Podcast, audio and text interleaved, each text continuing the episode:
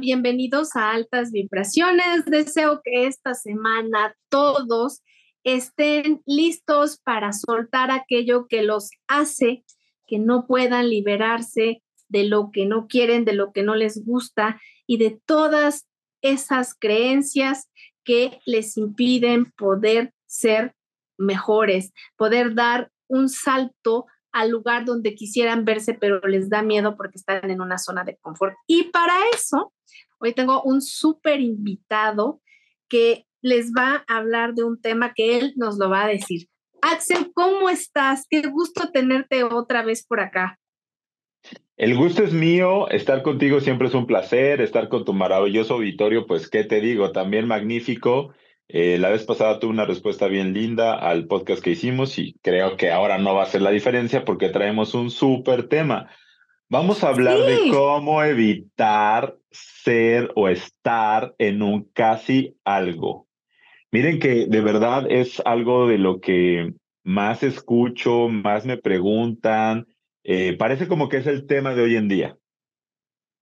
Oye, es que te voy a decir algo hace años, hace algunos años, porque tú y yo no estamos tan grandes, somos unos chicuelos, pero las relaciones eran diferentes, o sea, tenían otro tinte, había, no sé, yo siento que había un tema de respeto y que, bueno, evidentemente hay personas que pase lo que pase generación tras generación, a veces no tienen ese tema de respeto, ¿no? Pero eran diferentes, tenían otra forma de llevarse a cabo, había como más normativa más reglas y ahora resulta que las personas están preocupadas o no saben el estatus que tienen en la relación, por decirlo de alguna manera, que mantienen con una persona y que no saben si son algo o no son algo, ¿no? Sí, las dinámicas van cambiando, las dinámicas de pareja van sufriendo eh, metamorfosis eh, algunas considero que en positivo, algunas no creo que sean tan positivas. En este caso, la dinámica del casi algo, haciendo alusión a eso que decías de nuestras épocas, eh, digamos, cuando estábamos en la secundaria preparatoria, no existía el casi algo, existía el, el amigobio, ¿ok? Existía este, el, el free, ¿no? Es mi free, o sea, de pronto existían como eh, palabras que describían no somos novios, pero somos amigos con derechos, ¿no? Esa ya vino un poquito después. Pero de, digamos que nos llevamos bien con ciertas concesiones. Tiene que ver con lo de los casi algo, pero al final hay en esta dinámica algún problema todavía mayor o algo que hace mucho daño o afecta a muchas personas, y es la palabra casi. Porque si nos referimos al casi en cualquier sentido, casi me dieron ese trabajo. Casi este, logré mi objetivo, casi logré mi meta, casi me compro mi casa. O sea, estamos hablando de frustración. Sí. Entonces, cuando hablamos en una relación de que lo nuestro se quedó en un casi algo, estamos hablando de frustración, tristeza, enojo y muchas emociones que hacen un cóctel bastante fuerte, ansiedad, definitivamente. Oye, se me espeluznaron los cabellos nada más de escuchar, eh, casi me dan ese trabajo, casi lo logro, casi llego, porque en realidad es eso. Creo que eh, ahorita que estabas diciendo este tema, ¿no? Del amigobio, del, del free, o sea, siempre esos términos, eh, te voy a decir, tuve algunas amigas o conocidos, ¿no? Que decían, tengo un free, tengo una amigobia.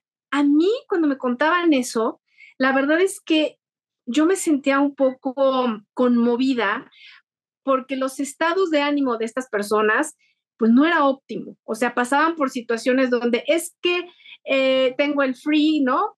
Pero va a haber a otra persona. Entonces, yo me preguntaba desde, desde esos ayeres, ¿cómo alguien podía aceptar ser el free o aceptar ser el, pues sí, el amigo de alguien por una razón, yo no juzgo, no critico, pero eh, ah, vaya, a título personal, como que yo esas cosas en mi vida siempre he sido muy straight, o sea, soy de la vieja escuela y o eres mi amigo o no eres mi amigo, o eres mi pareja o no eres mi pareja, ¿no? o eres mi hermano, pero si no sé que seas mi hermano, tampoco vas a ser mi hermano hasta que yo no sepa a través de, de la persona indicada que lo eres, ¿no? Es decir, cuando aceptas este tipo de medias tintas, pues en la vida, como tú lo estabas diciendo, eres medio listo, medio bueno en algo, medio responsable, medio simpático, medio chistoso, medio agradable. Y la vida te juega a darte la mitad de las cosas cuando tú permites que el otro te dé las morusas de lo que le queda, porque las reparte con muchas personas, porque tal vez no tiene esa conciencia del merecimiento. En cualquier relación, la que sea, mereces estar en una situación en la que se te brinde lo mismo que estás dando, pero si tú mismo pones el parámetro de que me conformo con ser el free, me conformo con ser el, no sé, la amigovia o el casi algo de una persona, pues a veces no te llegan las cosas enteras porque tú eres el que le estás mandando el mensaje al universo, pues que no te mereces algo completo. Venga, empezaste ya con todo, ¿eh? Empezaste con todo. Ahora esto que acabas de decir realmente me da la pauta y de ahí para arriba no le vamos a bajar a la intensidad de este tema. Porque, ¿qué pasa con esta gente que no quiere las cosas completas, que se conforma con mitades, que se conforma con migajas, con intentos? Efectivamente, no siente que merece algo bueno o tiene mucho miedo de que pase algo importante y se termine y entonces tengan que recogerse en pedazos. Y uno no le puede entrar a la vida con ese tipo de intenciones. En la vida uno tiene que ir por lo que quiere y no por evitar lo que no quiere. Pero miren, vámonos entrándole, como dijiste bien, no vamos a juzgar, pero vamos a poner estructuras firmes. ¿Qué pasa con esos casi algo? Que regularmente empiezan con la sensación y con la misión de que no quieren nada. Es decir, vamos a llevarla suave, vamos a llevarla leve, vamos día a día, no te compliques, mira, nos llevamos muy bien, ¿para qué le metemos drama a esto? Hasta donde fluya y hasta donde nos haga bien. Ok, en el papel suena maravilloso. La cosa es que estamos hablando de seres humanos. Y los seres humanos se apegan. Los seres humanos tienen conexión. Los seres humanos generan vínculo. Entonces, hay un punto en donde podemos empezar con la intención de que aquí no va a haber nada, pero si nos estamos frecuentando, si salimos, si tenemos sexo, si tenemos risas, si nos abrazamos, si nos, ven, nos besamos, liberamos oxitocina, liberamos dopamina. En ese sentido, vamos haciendo un cóctel químico en donde inevitablemente va a haber una conexión.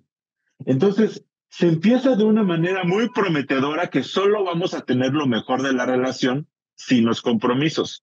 Pero al final, esa conexión empieza a darse y ahí es donde se hace un regadero y un revolvedero y una complicación que ya iremos desmenuzando poco a poco. Bueno, esto que tú dices me encanta porque justamente cuando las personas no se comprometen, bueno, pues sienten como que efectivamente, solo vamos a pasarlo mejor que cada uno, solo vamos a hacer las cosas que cada uno pueda dar en la manera más alta y más profunda sin compromiso.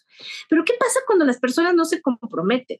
Pues simplemente eh, ese bonding, esa energía maravillosa que es el poder tener una red de apoyo que te contenga y a que tú puedas contener no se da porque vives en esa situación de será, no será, si será, si soy de, si voy a dar más, si voy a dar menos. Y es como cuando tienes un auto en bajada sin freno y de pronto te vas porque sientes, pero tienes que poner el freno a la mitad en una pendiente sumamente este, complicada, pues ahí te quedas. Y te, y te quedas con una sensación de ya no puedo dar más porque no estoy recibiendo nada a cambio, porque sabes que no es recíproco. Entonces yo creo que en cualquier tipo de relación que no haya reciprocidad, pues se generan unos sentimientos de angustia, de estrés y sobre todo de una sensación de vacío, porque cuando tú dices, pues es que es, ¿qué es de ti? Este, pues no sé, y cuando en la vida no sabes, te pierdes, porque el camino está completamente a oscuras. Entonces, pues ya cuando tú dices, bueno, es mi novio, estamos haciendo algo, es como una lamparita que prendes y te va iluminando, pero cuando no sabes, vas a ciegas.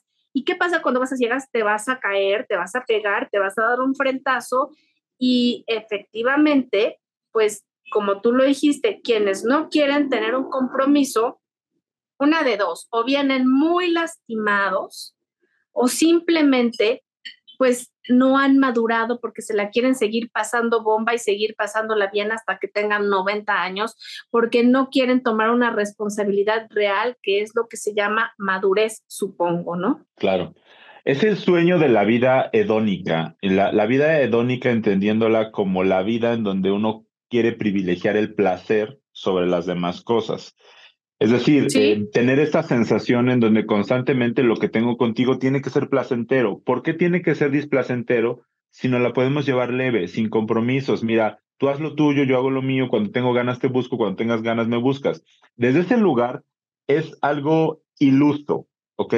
Volvamos al concepto que planteaba hace un momento en donde nosotros nos apegamos, generamos conexiones, es un tema de mamíferos desde ese punto biológico. Ahorita le vamos a entrar al concepto más profundo, más espiritual, más energético, pero desde un concepto biológico es imposible que no se genere esa conexión. A menos que, y aquí es donde ya vamos a empezar también a describir ciertas personalidades, a menos que la persona que está buscando no tener nada contigo, en serio lo tenga claro y además no tenga solo eso contigo, lo tenga con dos, con tres, con cuatro, con cinco, y así le podemos seguir acumulando, o con las que quieran. Entonces, y digo las que quieran porque regularmente quienes manejan mejor ese tipo de situaciones son los hombres. No es un tema exclusivo de género, pero la mayor parte de las veces eh, quien tiene más vínculos abiertos y pueden manejar esto sin ningún tipo de compromiso regularmente son los hombres, aunque las mujeres también lo pueden hacer. Ahora, ¿qué ocasiona que tengas tantos vínculos abiertos? Lo que ocasiona es que sí, tú tengas esa sensación de que te la estás pasando bien, que chévere, que todo bien, pero estás consumiendo a personas, estás consumiendo su cuerpo, su tiempo. Y esa, y esa gente dice, pero pues yo no las obligué, al final yo les digo, yo no quiero nada, ellas le están entrando. Y lo que está pasando ahí es que este tipo de personas lo que están haciendo es que están tapando sus vacíos, porque cualquier abuso cualquier exceso esconde una falta. Entonces, mientras estas personas sigan en el consumo de relaciones sin sentido, vacías, lo que van a hacer es que van a ir tapando, cubriendo, ocultando aquello que tienen como herida, como vacío, como falta, que al no reconocerlo, no lo van a curar y entonces esa ansiedad crece y entonces de ahí nos vamos a exceso de consumo de alcohol, exceso de consumo de drogas, exceso de comida, exceso de apuestas, exceso de compras, exceso de riesgos, exceso de todo, para que no se vea la falta. Oye, ahí ya eres un riesgo para cualquier compañía de seguros, porque en realidad, 100%. pues sí, ese exceso que tú, sí, ese exceso que tú sabes, sí, que estás manejando, bueno, aquí hay dos cosas, ¿no? Que muchas veces, como lo dijiste, hay una plática, o sea, se habló de que no va a pasar nada, no va a haber un compromiso, pero resulta, ¿no?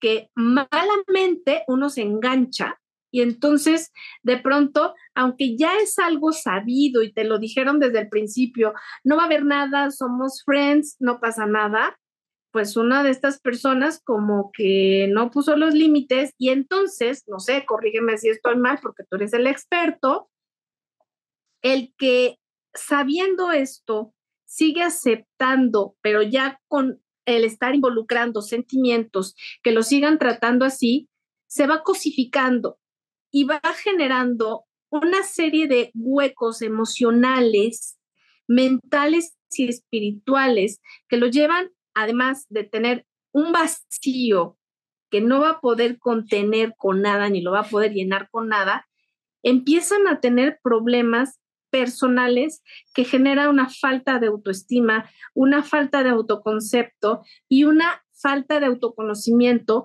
porque sabiendo que no quieren eso en su vida, lo siguen permitiendo. Entonces, una es, es que si me salgo de esto que no es mi relación, ni tiene pies ni cabeza, me quedo solo o sola. Pero al final están solos. El tema es que no quieren reconocer que esa persona los utiliza de lunes a viernes o de martes a miércoles o el fin de semana o cuando le queda tiempo o cuando decide, este, pues como dicen, aventarte un lazo, ¿no? Y cuando sigues aceptando esto, pues la vida evidentemente te va a poner frente a circunstancias que en otras áreas de tu vida vas a estar espejeando eso mismo que estás permitiendo.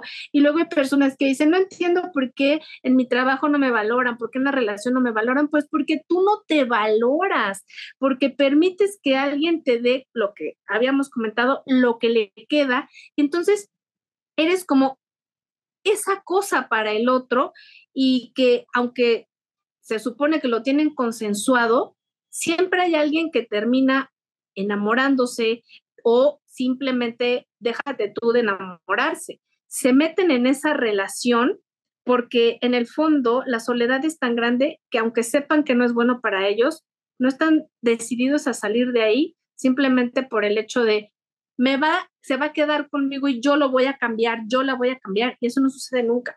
Claro, incluso em, vamos dejando claro que en ningún momento vamos a hablar de amor eh, en este tipo de relaciones, ¿no? Bien lo dijiste, o sea, creen que se van a enamorar, pero eso no es amor. Le podemos llamar codependencia, así, de ya, codependencia. ¿Y qué es la codependencia? Una persona que necesita y otra persona que necesita que la necesiten, ¿ok?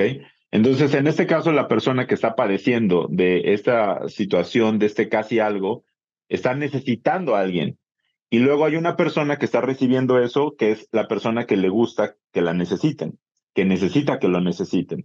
Entonces, desde este lugar se va haciendo un juego en donde ese vínculo, en nombre de ese vínculo que a veces decimos que es amor, podemos soportar prácticamente cualquier cosa. Claro. Porque recordemos, em, esto empieza como, no, no, no, tú lo tuyo, yo lo mío, y como venga, o sea, vamos fluyendo, aquí todo chévere, todo bien, ok.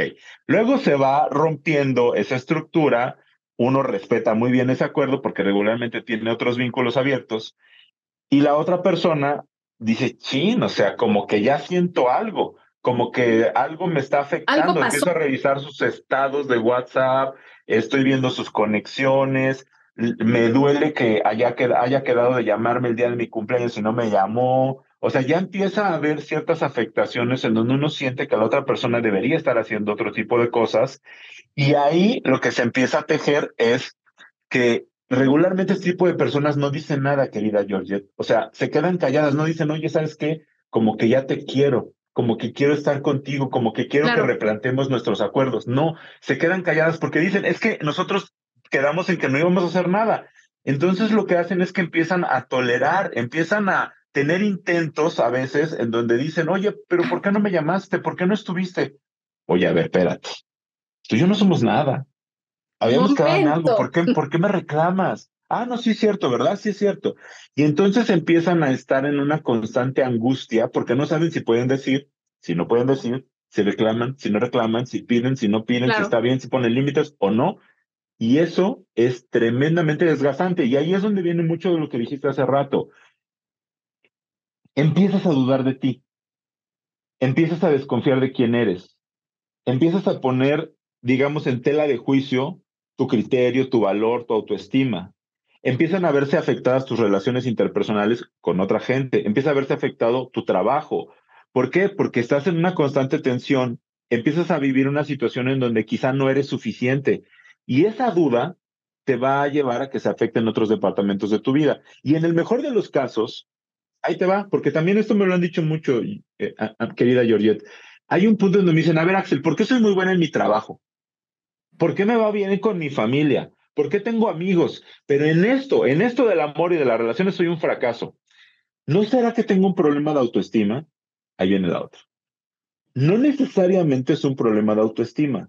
Lo que es es un problema para reconocerte y saber tu valor. A veces estamos tan carentes de ese reconocimiento, de saber desde nuestra parte quiénes somos, que andamos pidiéndole, andamos pidiéndole al otro que nos diga, que nos describa, que nos informe quiénes somos. Y entonces le encargamos al otro el poder de decirme quién soy. Y eso es el caldo de cultivo para generar codependencia, apegos destructivos y condiciones en las cuales ahí te encargo cuando esta persona elija irse y tú te quedes con todo eso en el casi. Oye, Axel, esto que estás diciendo es fuertísimo, te voy a decir porque justo esta semana, bueno, eh, una persona me comentaba, tiene, no sé, 54 años, puede ser, tal, más menos. Ha tenido como ocho relaciones en su vida, pero todas, desde la que tuvo los 14 hasta la del día de hoy, han sido un casi algo. Por ejemplo, el último casi algo lleva nueve años de casi algo.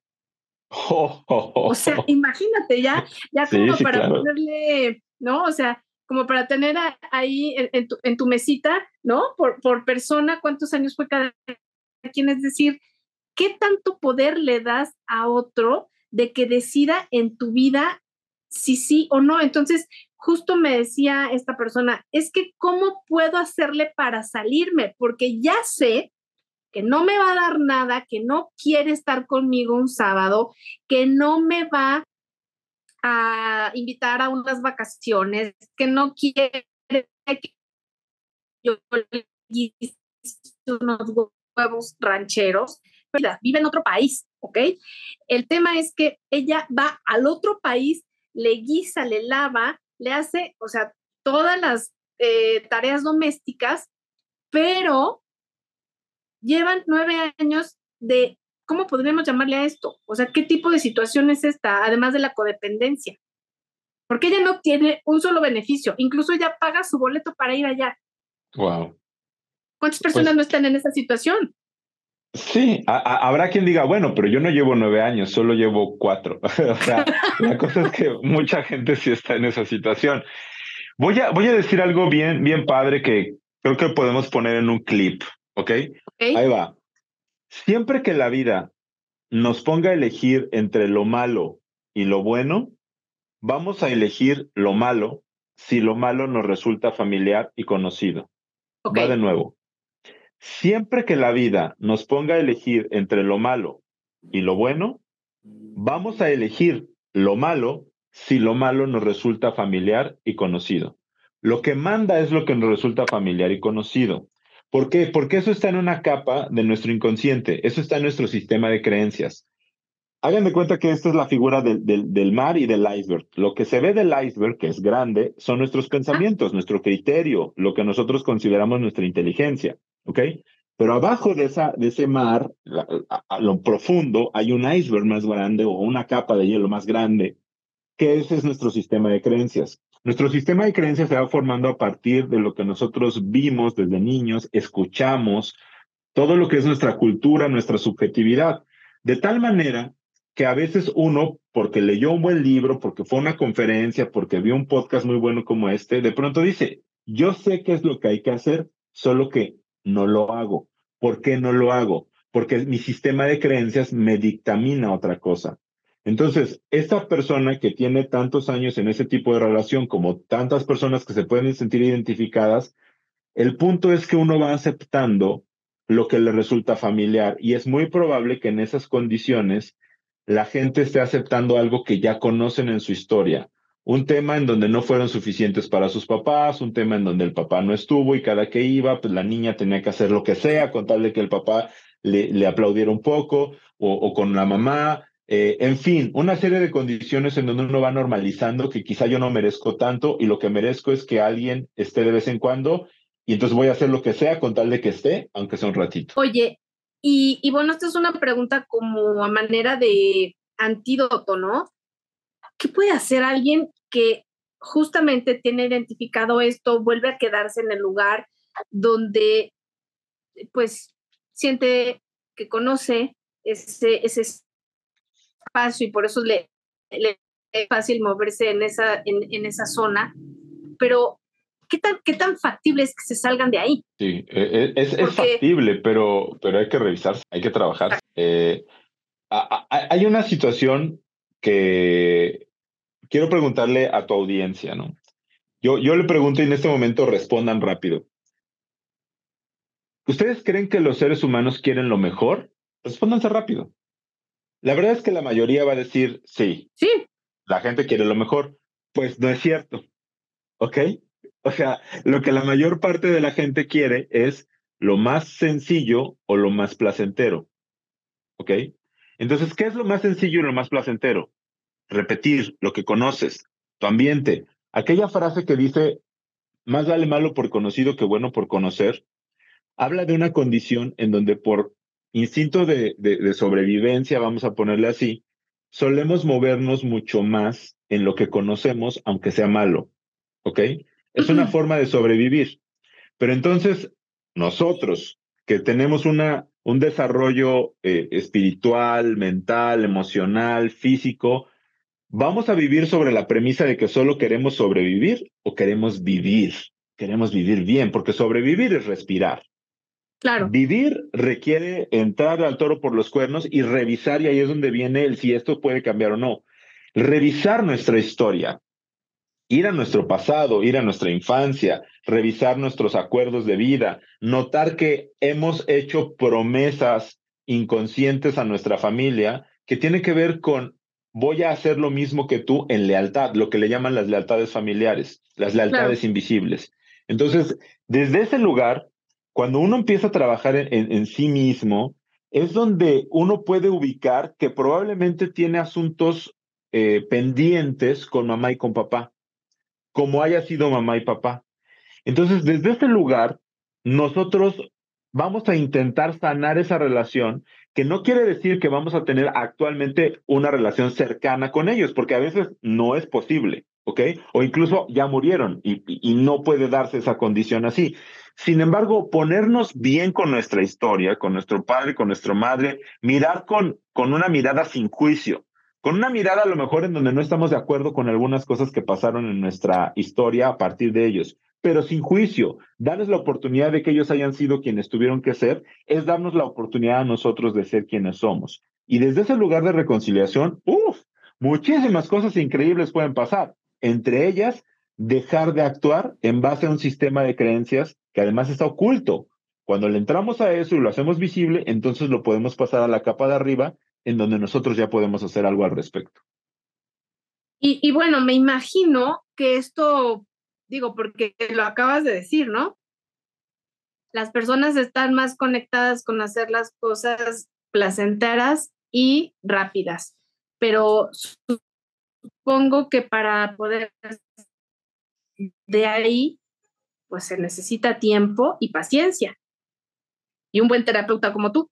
Muchas gracias. Sí, sí, definitivamente se necesita un, un, un, una herramienta que a veces puede ser la terapia, a veces son prácticas de meditación, a veces es el desarrollo espiritual, a veces es el baile, a veces es la pintura. En fin, el tema tiene que ver con que uno se comprometa a explorarse y a dejar que salga lo que está en, en, en nuestro ser tratando de evitar esa mirada de juicio. Ya no quiero que me deba nada a nadie. Pero ve, ve, ve, ve qué difícil es esto, querida Georgette. O sea, ya no quiero que me deba nada a nadie. Eso quiere decir que me hago responsable de mi salud emocional, mental, espiritual y física. Es decir, ya no me debe nada a mi papá, mi mamá, mi ex, este, la persona que me lastimó y la, y la forma de lastimar más profunda que, que, que te podrían haber lastimado. Es decir, ya no quiero cargar con las cuentas porque esas cuentas me han llenado de problemáticas en el presente, cosas que pasaron hace 15 años, hace 20 años. Ya no quiero darle poder a esas personas que me sigan afectando en el presente. Pero ¿cómo se hace eso? Cesando la opción de que me deban algo. Salgo del papel de victimización al papel de la responsabilidad de haber sido una persona lastimada y dañada, pero me hago cargo de la situación. Entonces, una vez que eso se hace, que bien como dices, es un proceso, a veces es un proceso que lleva tiempo, pero a veces sí se puede volver un suceso. Entonces, en apariencia, pues esto se vuelve un estilo de vida y también se vuelve un estigma, ¿no? Porque justamente lo que te decía, están las terapias, están los especialistas, pero siento que hay personas que cuando llegan a una terapia y les dicen las cosas tal y como son, como tú sueles hacerlo con tus pacientes, hay personas que dicen, ay, no me gustó, porque me dijo cosas que yo ya sabía Sí, eh, tú, ya la sabías, pero él no, o tu terapeuta no la sabía y solo te está haciendo que entres en conciencia de que hay temas que tienes que abordar y que si no te gusta, pues no lo vas a arreglar, porque las cosas no son como yo quiero escucharlas, sino como alguien que está afuera de esta historia y lo ve con otros ojos y sin apasionamiento, me va a dar, o sea, un referente real de lo que yo no estoy viendo cuando estoy dentro de esa situación tan densa y tan llena de conflicto, porque a lo mejor, y tú, más que nadie lo sabe, que hay personas que se alimentan del conflicto y cuando no hay conflicto, pues no se sienten que están viviendo bien una relación. Claro, porque el conflicto aporta drama y el drama aporta pasión. Y la pasión es algo que se puede confundir con amor. Entonces, ah, muchas personas de pronto por eso están en estos ciclos en donde dicen, a ver, Axel, ¿por qué si no es amor lo que sentí por esa persona, ¿por qué no puedo dejar de pensar en él o en ella? Pues ¿cómo vas a dejar de pensar en él o en ella si a las 12 del día estabas contenta, a las 12 estabas enojada, a las 3 estabas frustrada, a las 5 andabas calenturienta, a las 7 andabas decepcionada, a las 9, o sea, con todo ese carrusel de emociones, obviamente tu cerebro está en crisis y no puede dejar de pensar en esa persona. Eso obviamente no es amor, es mucho drama y cuando hay mucho drama ahí no es. Pero uno no lo sabe porque ahí tenemos que hablar de mitos del amor romántico, de toda esta condición de la cultura que habla de que entre más apasionado y sufrido sea algo, más bueno es. Pero la verdad es que no. O sea, tiene su pasión y la pasión tiene un lugar chévere en nuestra vida, pero eso no es amor, definitivamente. Oye, ahora sí nos diste una masterclass porque creo que muchas personas que van por la vida pues sintiendo que están enamoradas o creyéndose felices cuando en realidad no lo están. Y su cerebro y su corazón está sufriendo mucho y lo exponen a vivir una circunstancia eh, pues que no es sana. Y ese tipo de cosas después nuestro cuerpo lo habla. Pero bueno, en esto eh, que nos acaba de decir, tendremos que hablar de muchas otras cosas que te comprometo a que nos vengas a compartir la próxima vez en altas vibraciones. ¿Qué te parece?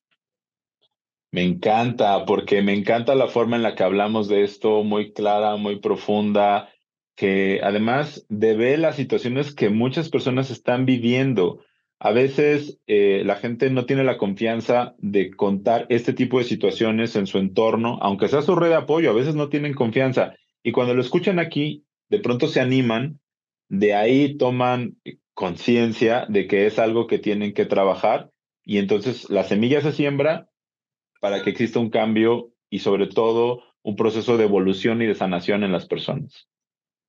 Oye, Axel, me encantó. La verdad es que creo que esto pues le va a poder llegar al corazón y a los oídos de aquellas personas que hoy están en una relación en la que no identifican qué es lo que les está pasando y por qué siguen ahí. Así que, por favor, danos todos tus datos para que puedan comunicarse contigo. Claro, me voy a despedir con algo que manejo en una de, de mis conferencias. Hay un punto en donde les pongo la canción de la incondicional, que regularmente son mujeres las que van a mis conferencias, ¿no? Ok. Entonces le pongo la canción, empiezan a cantar, le pongo pausa y les pregunto, ¿por qué Luis Miguel no supo amar a la incondicional? Y todas, por estúpido, por perro, por, de todo le empiezan a decir a Luis Miguel. Y yo les digo, no. Luis Miguel no supo amar a la incondicional por incondicional, porque siempre estaba, porque no sabía irse, porque no sabía pedir lo que merecía, porque vivía con la sensación de que en algún momento esa persona iba a voltear e iba a valorar todo el sacrificio que esa persona hizo. Y definitivamente el amor no es sacrificio, el amor es dedicación, el amor se trabaja, se construye, se suda, se provoca, requiere esfuerzo y valentía. Por eso muchas personas en los casi algo no le entran, porque requiere trabajo y requiere un riesgo y allá quieren jugar a la segura, pero no, no sale bien. Podemos continuar la conversación en mis redes sociales. Estoy en Instagram y en Twitter como arroba mirando en mí y en Facebook como psicólogo Axel Ortiz. Axel, pues, ¿qué te puedo decir? Mejor dicho, no hay de otra manera. Agradezco muchísimo el que hayas estado hoy en altas vibraciones. Y bueno, tienes razón, para todas las incondicionales, pues si ya se compraron el boleto, vean bien. Si van a ver a Luis Miguel de verdad o van a ver al que es el doble, porque así les pasa en el amor. A veces están con alguien que es un doble, no las voltea a ver, no las reconoce, porque no sabe quiénes son y no, tanto hombres como mujeres, ¿no? Y no nos damos cuenta hasta que en realidad ves las dos fotos y dices, ay, tenía razón, no me había dado cuenta porque estaba viendo no con los ojos físicos ni del alma, sino con los ojos que esta conciencia me dice que aunque yo no tenga esto ni vea esto, me force a ver algo que no está pasando ni sucediendo en mi vida. Desde, la herida, desde, la, falta, desde el vacío. Entonces, desde esa mirada siempre vamos a salir engañados. Muchas gracias, que tengas una, eh, bueno, un excelente día y a ti que nos estás escuchando, altísimas vibraciones donde quiera que te encuentres, que todo lo bueno y todo lo lindo siempre te alcance. Si te gustó este episodio, ya sabes dónde puedes eh, tener contacto con el especialista si te gusta altas vibraciones, bueno, pues no te olvides de suscribirte a nuestro canal. Aquí abajo encuentras la descripción. Axel, muchas gracias. Te mando un abrazo, nos vemos pronto.